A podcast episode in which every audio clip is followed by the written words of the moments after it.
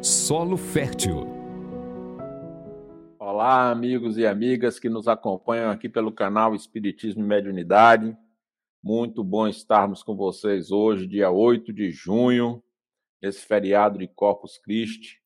Quero mandar um abraço especial aqui para os nossos canais parceiros que estão retransmitindo esse programa, Lar Espírita, Caminho do Cristo de São Paulo, Web Rádio Portal da Luz do Mato Grosso do Sul, Web Rádio Fraternidade de Minas Gerais, Rede Amigo Espírita de São Paulo, TV Secal de Santa Catarina, TV 7 da Paraíba, Casa com Evangelho lá de Portugal, do outro lado do Atlântico. Muito bom estarmos juntos aqui nessa tarde, noite, né? 19h30. Muito legal estarmos juntos com vocês. Agradecemos também pelas presenças ilustres que nos acompanham aqui ao vivo essa nossa transmissão, nesse nosso programa Solo Fértil, onde hoje nós vamos falar sobre justiça divina e amorosidade.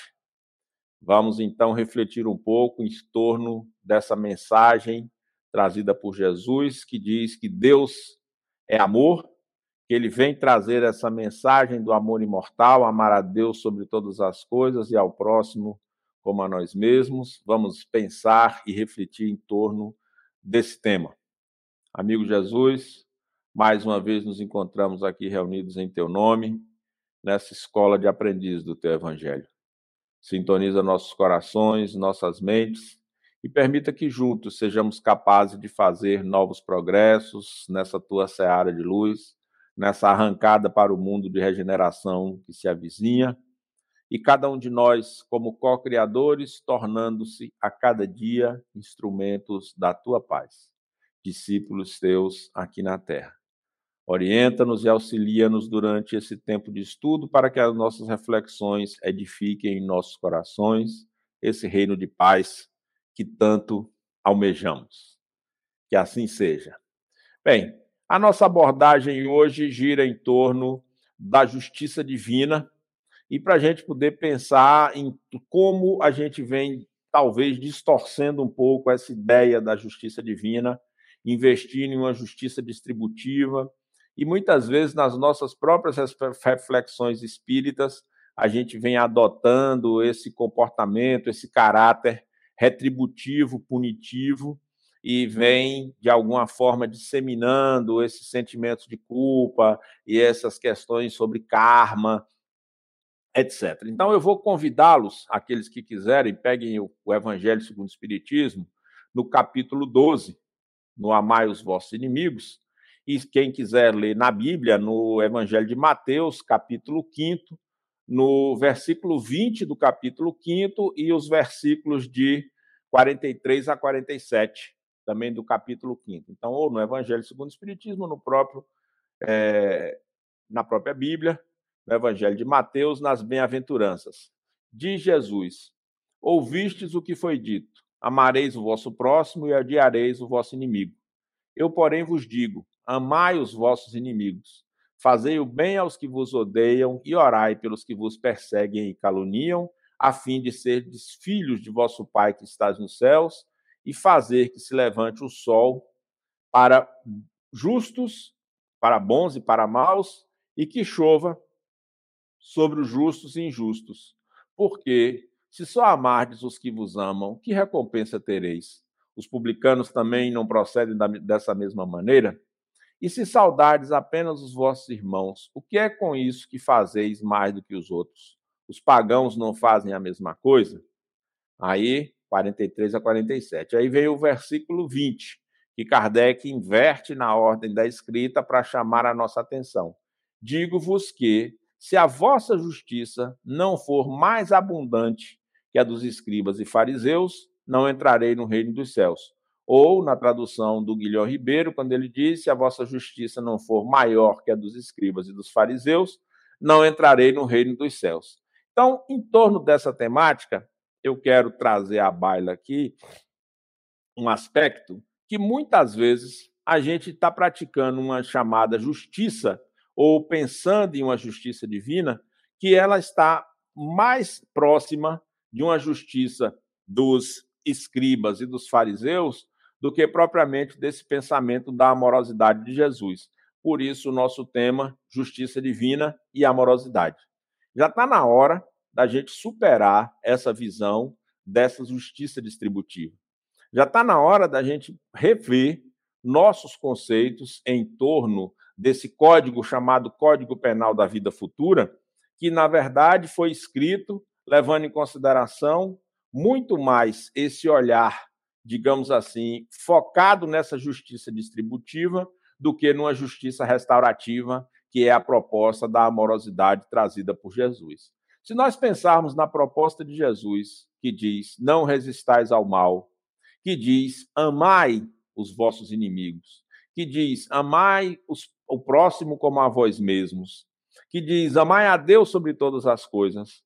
Compreendendo esses conceitos à luz dos ensinamentos dos Espíritos que nos dizem que nós precisamos transitar nessa direção dessa amorosidade profunda, que todos nós somos espíritos imperfeitos nessa trajetória evolutiva, precisamos trazer para dentro da nossa discussão, como espíritas, as práticas restaurativas, a justiça restaurativa, os círculos de paz, as propostas de reconciliação com os adversários, como já propunha Jesus.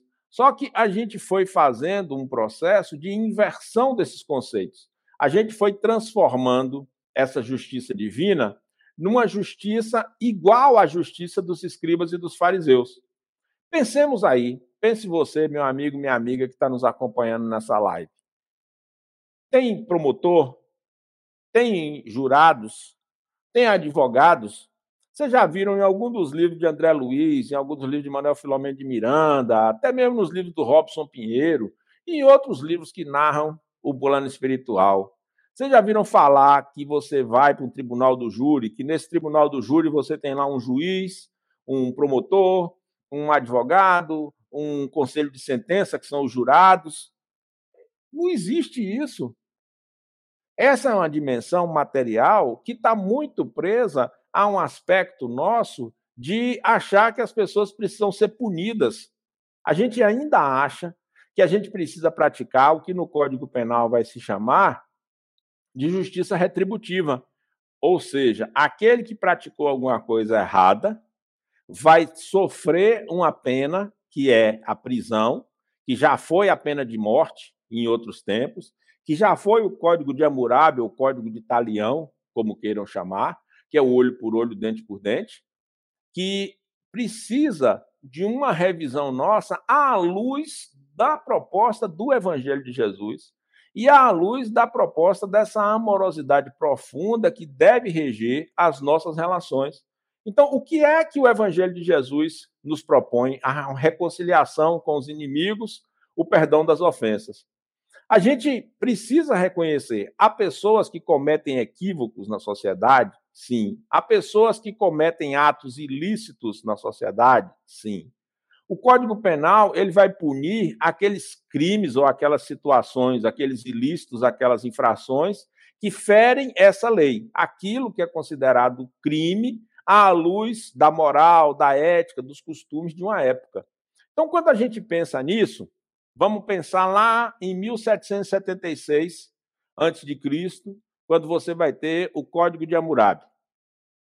Você vai ter lá uma lei que diz que se roubar tem uma pena, arranca a mão, fura um olho, se matar um filho de um, mata o filho do outro.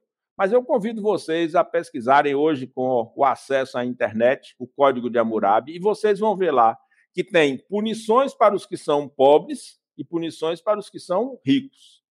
Enquanto os que são pobres vão pagar com a mão, com o olho, com a eliminação de um filho, de uma filha, com a perda dos seus bens materiais, o rico vai pagar por esse processo. Vai pagar por esse, vai ter um valor estabelecido correspondente a esses equívocos que ele vem a cometer. Quando a gente pensa no Código Penal, por exemplo, não sei se vocês sabem disso, mas eu chamo de vocês, chamo a atenção de vocês, o Código Penal brasileiro do final do século XIX início do século XX, considerava reuniões mediúnicas, sessões mediúnicas, receitistas, curadores, etc., todos esses como criminosos com pena de prisão de seis meses a um ano. A lei mudou deixou de ser crime. Por quê? Porque crime é somente aquilo que está previsto em lei. O que que o, o, a justiça, vamos chamar assim, a justiça comum, a justiça dos homens estabelece? Que não existe crime sem previsão em lei e sem o estabelecimento de pena correspondente. E que nas penas você tem os atenuantes, você tem os agravantes nas suas análises sobre os equívocos que são cometidos. Aí você tem furto, roubo, roubo majorado, é, latrocínio, que é o roubo seguido de morte, etc, etc. Estou falando aqui dos mais complexos. E aí você estabelece uma cadeia, um sistema, uma lógica retributiva. Você retira esse cidadão do convívio social para um processo de ressocialização, para que ele possa refletir sobre o equívoco cometido, repensar o seu ato, compreender que ele praticou um ilícito penal, do ponto de vista do que é a norma estabelecida. Então, furtar, roubar, subtrair objetos de terceiros, né, etc. E, com isso, você estabelece uma lógica de punição. Quando a gente vem avançando ao longo do tempo na justiça dos homens, não estou falando aqui da justiça divina, na justiça dos homens, nós vamos construindo práticas restaurativas, círculos de paz, resolução e mediação de conflitos. O que, que são essas práticas no nosso campo social? Elas são comportamentos que demonstram uma evolução Desde o antigo livro do Michel Foucault, Vigiar e Punir, onde você vai ver as agruras da pena de morte, da restrição dos corpos, do panóptico, que é aquele sistema central de observação onde as celas ficam ao redor daqueles, daqueles, daquele centro de controle. Você vai tendo, então, uma discussão em torno da humanização do cumprimento das sentenças do reconhecimento que essa justiça distributiva, que tem no seu limite extremo a pena de morte, não conserta ninguém.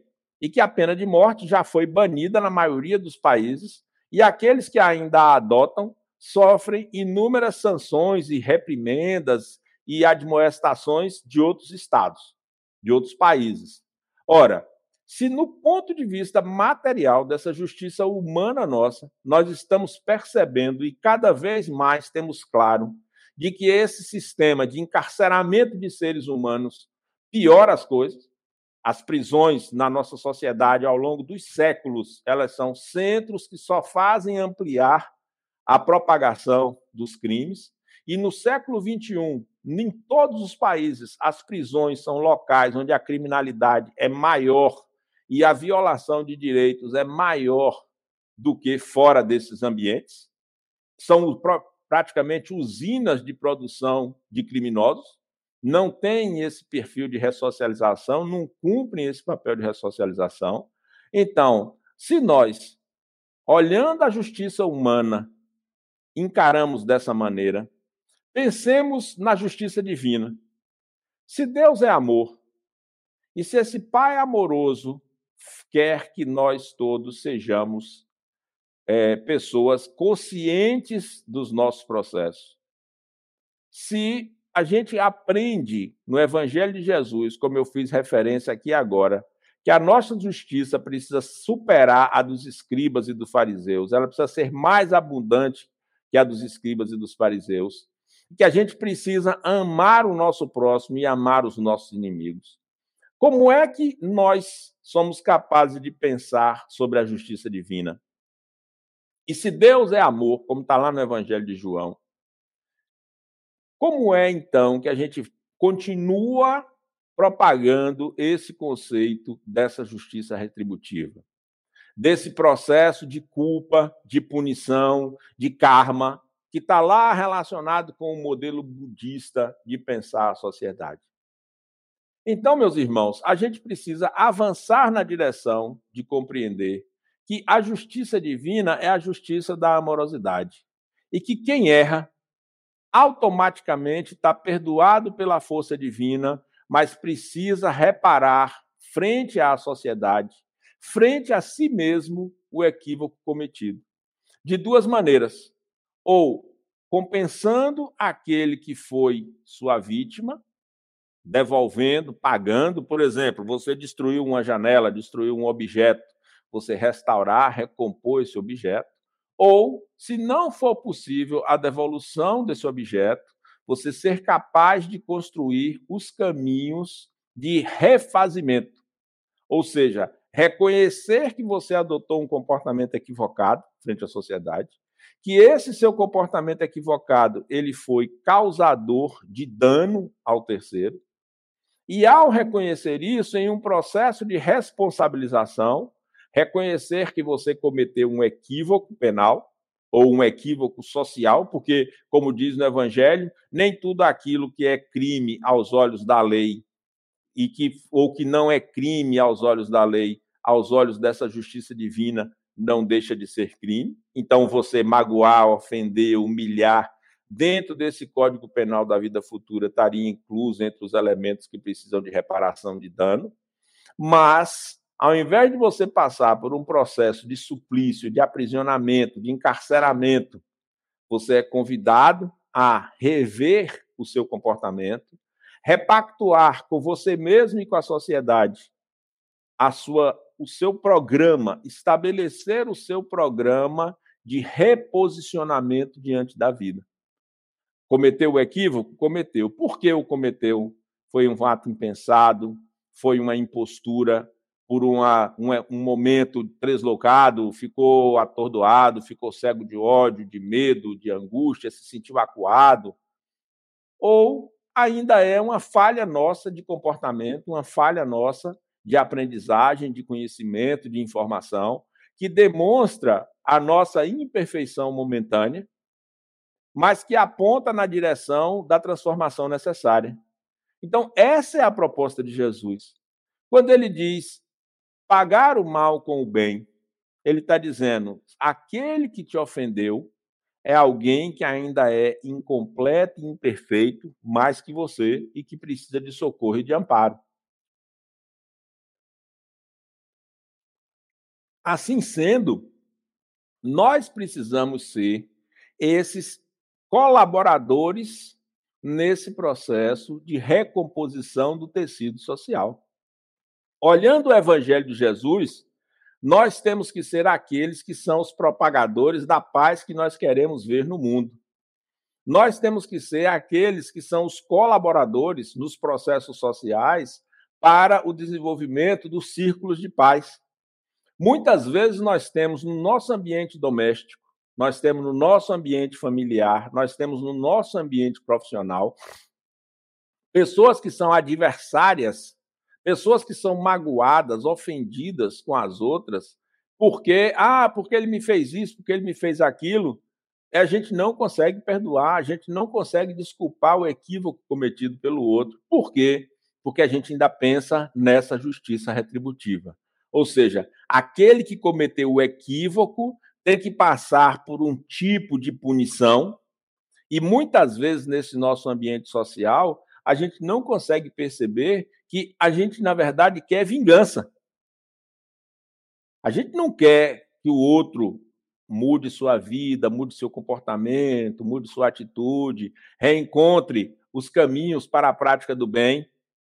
Muitas vezes o que a gente quer é vingança.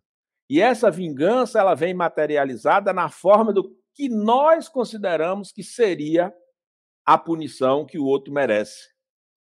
Esse é um desafio conceitual de aprendizagem nossa sobre essa justiça divina e a amorosidade. A gente precisa, portanto, perceber o quanto o quanto nós, espíritos espíritas, precisamos olhar para as nossas práticas sociais olhar para os nossos discursos sociais, olhar para os comportamentos nossos. Muitas vezes nós somos advogados, promotores, juízes, membros da sociedade envolvidos com processos que, envolvem, que, que levam em consideração ou participamos de conselho de sentença. E quantas vezes nós deixamos de aplicar nos nossos lares, nas nossas relações sociais, essas práticas restaurativas, esses ciclos de paz? essa recomposição de vínculos. Aquilo que Jesus vai falar no Evangelho, que é o amai os vossos inimigos. Porque a gente precisa perceber o seguinte: aquele que comete um crime, é o inimigo da sociedade. E como é que a gente precisa, então, agir em relação a essas pessoas?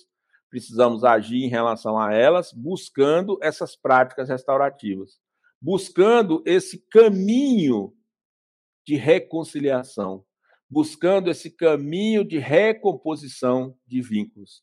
Aquele que errou precisa ser submetido a algum tipo de privação de sua liberdade?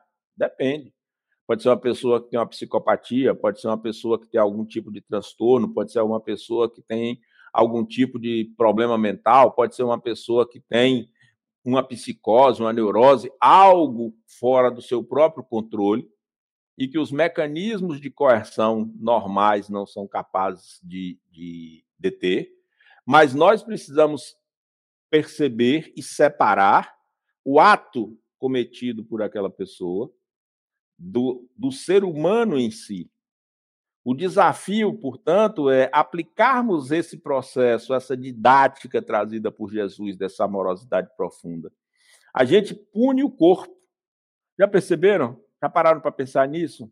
A gente pune o corpo do sujeito, privando de liberdade, privando de alimentação, privando de convivência, isolando, segregando, afastando do nosso convívio, afastando dos nossos círculos de relacionamento achando que com isso é como se fosse o castigo, o cantinho do castigo. Deixa ele lá no castigo, porque no castigo ele vai refletir. Não vai. Vários trabalhos desenvolvidos por é, Michael Rosenberg, por Kay Pranes, por outros e outros pesquisadores no campo das práticas restaurativas mostram que nós precisamos envolver os outros nesses processos. Precisamos trazer a comunidade familiar, precisamos trazer a nossa comunidade, o nosso grupo social para esse ambiente. Precisamos trazer esse que cometeu esse ato equivocado para dentro desse processo e percebermos o quanto nós também contribuímos para que esses equívocos acontecessem. O quanto nós também tivemos participação para essas situações que a gente culpa o outro. O Evangelho nos fala sobre isso quando vai falar da vingança. Quantas vezes a gente não envenenou determinadas situações e sabendo que aquela pessoa é explosiva, sabendo que aquela pessoa é, é pavio curto, sabendo que aquela pessoa é às vezes fica cega diante de determinadas circunstâncias, fica nervosa, reage violentamente. Quantas vezes a gente fez aquela pirracinha, pirracinha, pirracinha que foi levando a pessoa àquele ponto de explosão? Quantas vezes nós envenenamos as situações, as circunstâncias, fingindo de bonzinhos? Então, quando, quando os teóricos propõem hoje as práticas restaurativas, eles estão dizendo o seguinte: tem uma dimensão comunitária que precisa estar presente. Quando a gente olha no Evangelho de Jesus, quando ele vai falar, se alguém cometer um erro, chame no particular. Se não resolveu, chame com mais uma pessoa. Se não resolveu, chame com mais duas. Se não resolveu ainda, chame na congregação para que possa haver uma discussão. Qual é a proposta de Jesus? É uma proposta de nós superarmos essas práticas de justiça retributiva e passarmos a praticar nesse nosso código penal da vida futura essa noção de amorosidade profunda, essa noção de reconciliação com os adversários, essa noção de ressocialização dos sujeitos que cometeram ou que tiveram comportamentos equivocados. E aqui eu extrapolo da dimensão penal para envolver a nossa dimensão social. Quantas vezes nós temos desafetos com nossos familiares, com nossos colegas de trabalho? Não quero conversa, não quero conta, não quero contato, não quero ver, não quero por quê? Ah, porque ele me fez isso ou aquilo. É uma pena eterna? É uma prisão perpétua? Porque você está aprisionando fora do seu universo particular. Ou será que você está aprisionando dentro de você, achando que você está libertando? O perdão nos liberta. Essa é a proposta do Evangelho de Jesus. Então, o meu convite nesse nosso 8 de junho é que a gente possa refletir como espíritos espíritas, como cristãos que seguem a proposta do Evangelho de Jesus que diz: se a vossa justiça não for mais abundante que a dos escribas e dos fariseus, não entrareis no reino dos céus. Está lá no capítulo 5 de Mateus, no versículo 20. Leiam esse versículo e reflitam sobre ele. Precisamos mudar os nossos hábitos, precisamos mudar os nossos comportamentos. Precisamos ter um olhar inclusivo dentro da sociedade para que a gente possa trazer essas pessoas que cometeram atos equivocados a um processo de reparação, a um processo de reconciliação, a um processo de reencontro com esse psiquismo divino, a um processo de restauração dos nossos vínculos, a um processo de libertação da culpa, do medo, da ansiedade, daquilo que a gente chama karma. Existe uma lei de causa e efeito? Sim. Mas Jesus nos diz: o amor cobre a multidão dos pecados.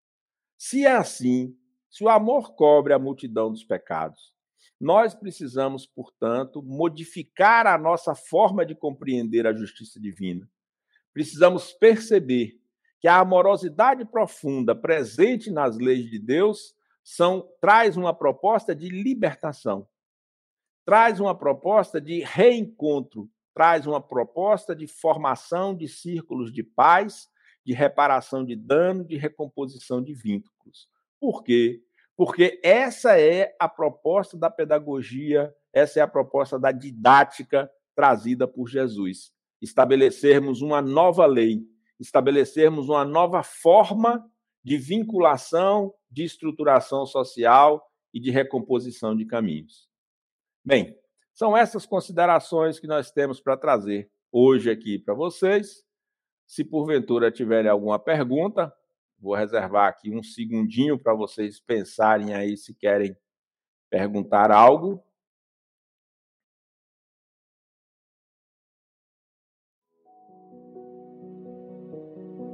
Momento de interação. Perguntas e respostas.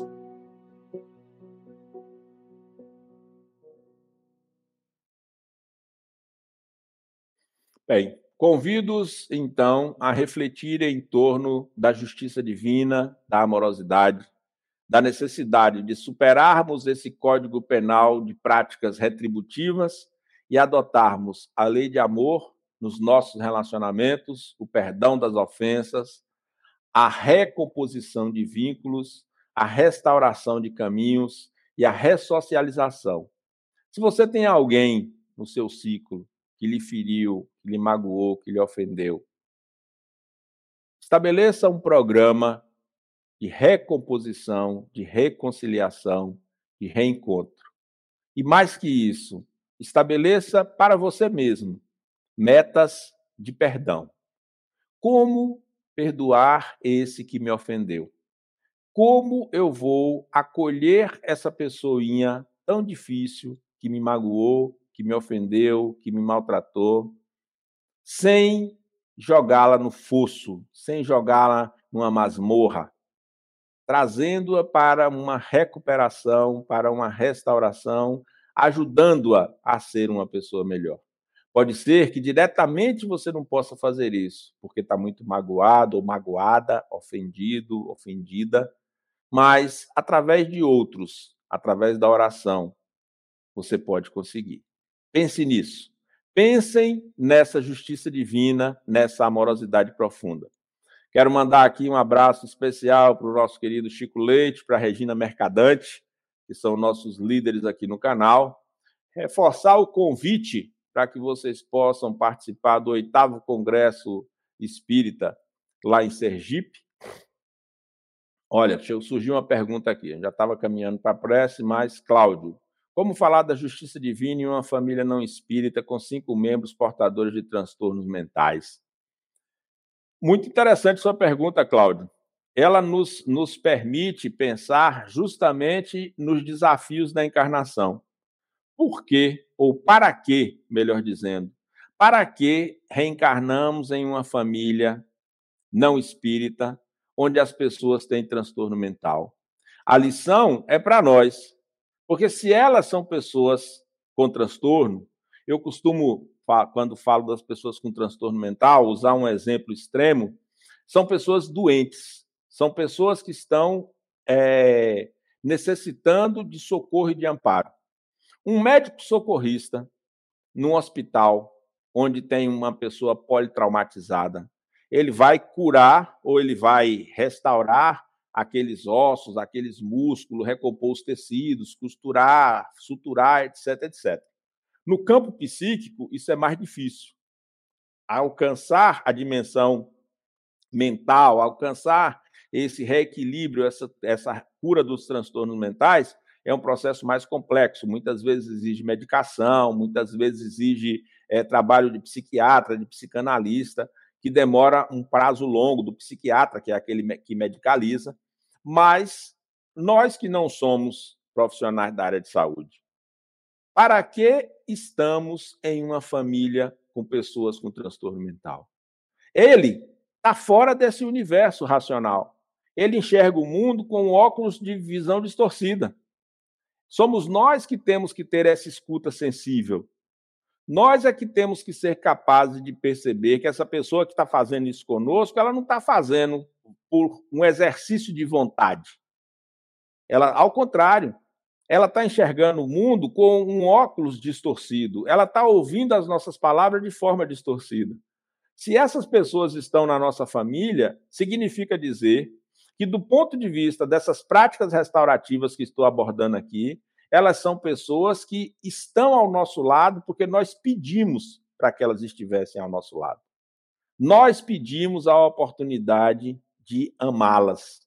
Nós pedimos a oportunidade de exercitar junto a elas esse amor caritas, esse amor desprendimento, esse amor ágape, esse amor ao ingrato, esse amor àquele que é hostil, o amor àquele que vai retribuir o nosso gesto amoroso com desprezo, que vai retribuir o nosso gesto amoroso com indiferença, que vai retribuir o nosso gesto amoroso com animosidade. O exercício de acolhimento dessas pessoas com transtorno mental é o nosso exercício de entender como espíritos em uma trajetória de evolução. Não é o outro que tem que entender que é o espírito em evolução. Somos nós. E se estamos aqui, e se no nosso planejamento reencarnatório nós pedimos para ter no nosso círculo familiar pessoas com transtorno mental, não espíritas, o desafio nosso é entender para quê. Que lição a vida está nos ensinando, que desafio nós escolhemos. Ore e você vai obter a resposta. Dialogue com seus entes queridos, com essas familiares seus, quando eles estiverem dormindo. Coloque uma cadeira, sente nessa cadeira e mentalize você dialogando com eles, pedindo perdão por algum equívoco que você tenha cometido no passado, agradecendo a honra de poder conviver com eles nessa encarnação, o desafio de cuidar, proteger, alimentar, amparar, medicar. E diga a eles a subida honra, a enorme honra que você tem de poder estar reencarnado com eles nesse momento, ajudando-os na sua trajetória de evolução. Com certeza, essas pequeninas gotas progressivamente vão fazer com que você se modifique. Porque eles, quem sabe? Porque o transtorno mental, como eu disse, faz com que enxergue a vida, a realidade com óculos distorcidos, que ouçam os sons de forma distorcida. Mas você que já está consciente, meu caro Cláudio, muito obrigado pela sua contribuição. Tem uma grande oportunidade de redenção, de crescimento e de aprendizagem. Não quer dizer que os dias serão fáceis, nem que eles serão simples, nem que eles serão livres de percalços, de pequenos desgostos, de pequenas tristezas, mas que você está num caminho de crescimento, de aprendizagem, de transformação. Bem, muita paz a todos e todas. Muito bom compartilharmos esses momentos com vocês. Amigo Jesus, nós te agradecemos pela oportunidade de estarmos aqui reunidos nessa noite, com a tua paz em nossos corações. Estendemos essas paz aos nossos familiares, às pessoas que nos pedem preces, rogando que a cada dia sejamos capazes de praticar essa amorosidade profunda, essa paz que tu nos pedes, essa paz que tu nos dás, de maneira que cada um de nós se coloque na existência como seus discípulos na prática do bem. Que assim seja. Tenham uma noite agradável, um bom descanso para todos e todas e até a próxima quinta-feira. Estude conosco. Faça parte da família Espiritismo e Mediunidade. Em Lives TV.